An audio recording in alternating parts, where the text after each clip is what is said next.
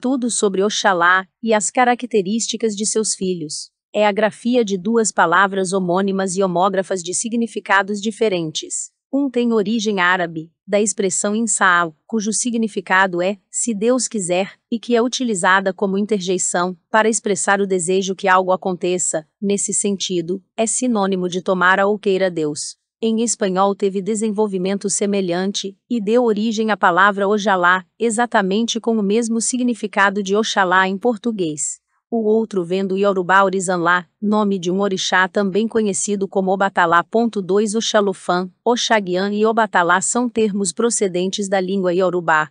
Oxalã no candomblé, Oxalá, Orixalá, Orixaguinã, Gunokô ou Obatalá é o orixá associado à criação do mundo e da espécie humana. Apresenta-se de várias maneiras, qualidades, sendo as duas principais qualidades a forma jovem, em que Oxalá é chamado de Oxaguian, e seus símbolos são uma idá, espada, um pilão de metal branco e um escudo. Na sua forma idosa, Oxalá é chamado Oxalufã, e seu símbolo é um cajado de metal chamado Opachoró. A cor de Oxaguian é o branco levemente mesclado com azul no candomblé e somente branco no batuque do Rio Grande do Sul. A de Oxalufã é somente branco de goça em ambos. O dia consagrado para Oxalá Moço é a sexta-feira, e o domingo para Oxalá Velho e Oxalá de Orumilaia. Sua saudação é Epau, Epa Babá. Oxalá é considerado e cultuado como o maior e mais respeitado de todos os orixás do panteão africano. Simboliza a paz, é o pai maior nas nações das religiões de tradição africana. Oxalá significa luz, Oxa, branca, Alá, é calmo, sereno, pacificador, é o Criador, e, portanto, é respeitado por todos os orixás e todas as nações. A Oxalá pertencem os olhos que vêem tudo. Lenda. Oxalá e o saco da criação. Olodumaré entregou a Oxalá, o saco da criação, para que ele criasse o mundo. Essa missão, porém, não lhe dava o direito de deixar de cumprir algumas obrigações para outros orixás e Exu, aos quais ele deveria fazer alguns sacrifícios e oferendas. Oxalá pôs-se a caminho apoiado em um grande cajado, o pachorou. No momento em que deveria ultrapassar a porta do Orum, encontrou-se com Exu que, descontente porque Oxalá se negara a fazer suas oferendas, resolveu vingar-se e provocou-lhe uma sede intensa. Oxalá não teve outro recurso senão o de furar a casca de um tronco de um dendezeiro para saciar sua sede. Era o vinho de palma, também conhecido como emu, e oguro, o qual Oxalá bebeu intensamente, bêbado, não sabia onde estava e caiu adormecido. Apareceu então Olofim Odilduá, que, vendo o grande orixá adormecido, roubou-lhe o saco da criação, e, em seguida, foi à procura de Olodumaré, para mostrar o que achara, e contar em que estado Oxalá se encontrava. Olodumaré disse então, que se ele está neste estado, vá você a Odilduá, vá você criar o mundo. Odilduá foi então, em busca da criação, e, encontrou um universo de água, e aí deixou cair do saco que estava dentro. Era terra. Formou-se então um montinho que ultrapassou a superfície das águas. Então ele colocou a galinha cujos pés tinham cinco garras. Ela começou a arranhar e a espalhar a terra sobre a superfície da água, onde se escava, cobria a água, e a terra foi alargando cada vez mais, o que em Yoruba se diz Ilenfê, expressão que deu origem ao nome da cidade Ileifê, Odilduá ali se estabeleceu, seguido pelos outros orixás, e tornou-se, assim, rei da terra. Quando Oxalá acordou, não encontrou mais o saco da criação. Despeitado, procurou Olodumaré, que por sua vez proibiu, como castigo a Oxalá e toda sua família, de beber vinho de palma e de usar azeite de dendê. Mas como consolo lhe deu a tarefa de modelar no barro o corpo dos seres humanos nos quais ele, Olodumaré, insuflaria a vida. Lenda. A viagem de Oxalufã. Um dia Oxalufã, que vivia com seu filho Oxaguião, velho e curvado por sua idade avançada, resolveu viajar a Oio em visita a Xangô, seu outro filho. Foi consultar um babalaô, para saber acerca da viagem. O adivinho recomendou-lhe não seguir viagem. Ela seria desastrosa e acabaria mal. Mesmo assim, Oxalufã, por teimosia, resolveu não renunciar à sua decisão. O adivinho aconselhou então a levar consigo três panos brancos, limo da costa ou sabão da costa, assim como aceitar e fazer tudo o que lhe pedissem no caminho, e não reclamar de nada, acontecesse o que acontecesse. Seria uma forma de não perder a vida.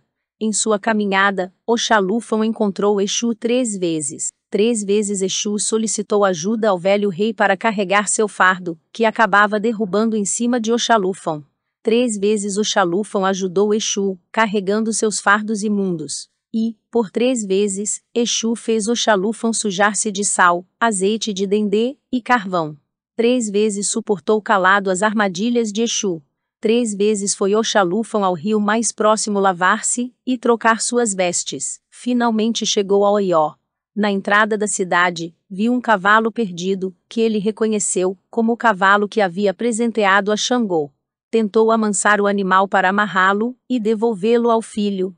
Mas, neste momento, chegaram alguns súditos do rei à procura do animal perdido. Viram o chalufam com o cavalo e pensaram tratar-se do ladrão do animal. Maltrataram-no e prenderam-no. Ele, sempre calado, deixou-se levar prisioneiro. Mas, por estar um inocente no cárcere, em terras do Senhor da Justiça, Oió viveu por longos sete anos a mais profunda seca. As mulheres tornaram-se estéreis e muitas doenças assolaram o reino. Xangô, desesperado, procurou um babalaô, que consultou Ifá, descobrindo que um velho sofria injustamente como prisioneiro, pagando por um crime que não cometera. Xangô correu para a prisão. Para seu espanto, o velho prisioneiro era seu pai Oxalufão. Xangô ordenou que trouxessem água do rio para lavar o rei.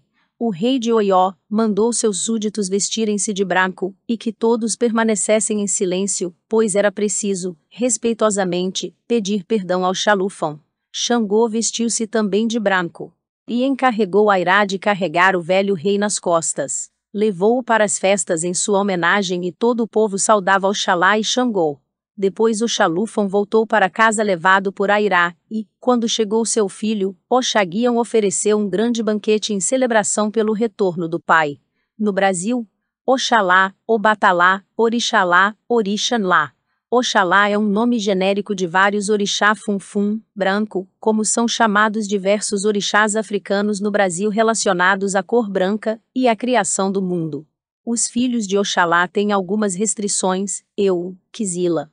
De acordo com as lendas, Oxalá embriagou-se várias vezes com vinho de palma, fato que tornou a bebida alcoólica uma das restrições. Por causa de outra lenda, em que Jesus suja suas roupas brancas por três vezes com sal, azeite de dendê e carvão, estes elementos também se tornaram restrição aos filhos de Oxalá. Nenhuma comida de Oxalá leva sal ou dendê.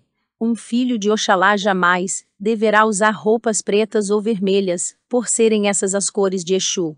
Também em função das lendas, o dia de Oxalá é a sexta-feira.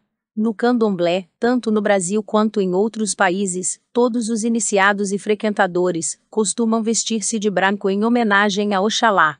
Os filhos de Oxalá não comem comida de sal e muitos adotaram não comer carne na sexta-feira, somente peixe. Contudo, também se acredita que esse costume tenha relação com a Igreja Católica e o sincretismo de Oxalá com o Senhor do Bonfim na Bahia, costume também adotado pelos restaurantes, em que nas sextas-feiras servem a pescada branca com molho de camarão. Características dos filhos do Orixá Oxalá. Uma das características dos filhos de Oxalá é marcar naturalmente sua presença, por onde passam, pois têm a aura de autoridade e poder do Orixá maior da Umbanda e Candomblé brilham com facilidade em qualquer ambiente, tanto pelo porte sempre altivo como pelo dom da palavra, que geralmente está associado a este orixá. Os filhos de Oxalá geralmente são cuidadosos e generosos, e um pouco perfeccionistas e detalhistas ao extremo. Oxalá é o orixá maior do candomblé e umbanda. Geralmente o filho de Oxalá é alegre, gosta profundamente da vida, é falador, brincalhão e fanfarrão. Ao mesmo tempo é idealista, defendendo os injustiçados, os fracos e os oprimidos. Pode-se ver muitos filhos de Oxalá atuando em ONGs e projetos assistenciais. Orgulhoso, é sedento por feitos gloriosos, como todos os guerreiros, mesmo que em função de atos caridosos, pelos quais são conhecidos. Curiosos, especialmente aqueles que têm como orixá de cabeça, o jovem Oxaguian e dados, a liberdade em todos os sentidos, apreciam o amor livre, detestam ser mandados, são sedutores e flertam com todos, podem se tornar pais excelentes e mães muito amorosas, dedicam-se com carinho e ternura às crianças, com quem se relacionam muito naturalmente, e gostam da companhia delas, na maioria das vezes. Aqueles que têm a versão mais velha do Oxalá, o velho Oxalufã, podem se tornar um pouco impacientes com crianças. Relacionam-se com facilidade com os filhos de outros orixás, mas é sabido por todos aqueles que frequentam os terreiros de Umbanda e Candomblé que os filhos de Oxalá têm sempre uma certa prevenção em relação às pessoas, a quem não conhecem muito bem, e demoram a estabelecer confiança em alguém, mas quando se torna amigo, é um grande companheiro Oxalá, o orixá supremo do Candomblé barra Umbanda. Uma das características dos filhos de Oxalá é que eles são um tanto inconstantes e se amuam ou se zangam com grande facilidade, podendo se tornar um pouco ranzinzas. Para alguns filhos deste orixá, sua opinião deve ser ouvida e imposta até os extremos, e não raramente por causa dessa característica, os filhos de Oxalá desentendem com filhos de Yansan, Ogum e Xangô, principalmente. São também pessoas de grande capacidade de liderança, tornando-se, não raras vezes, líderes em suas comunidades ou no ambiente de trabalho, pois inspiram com muita força através do seu discurso. Os filhos de Oxaguian são bons oradores e falam muito bem na maioria das vezes. Podem também ter talento especial para a escrita. Os filhos de Oxalá são calmas, responsáveis, reservadas e de muita confiança. Seus ideais normalmente são levados até o fim, mesmo que todas as pessoas sejam contrárias às suas opiniões e projetos. Gostam de dominar e liderar as pessoas, especialmente as filhas deste orixá. Em contrapartida, são muito delicadas, caprichosas, mantendo tudo sempre bonito, limpo, com beleza, harmonia e carinho. Respeitam a todos, mas exigem ser respeitadas, caso contrário, não há diálogo possível. Os filhos de Oxalá geralmente perdoam facilmente, sabem ver que sentimentos negativos o atrasam.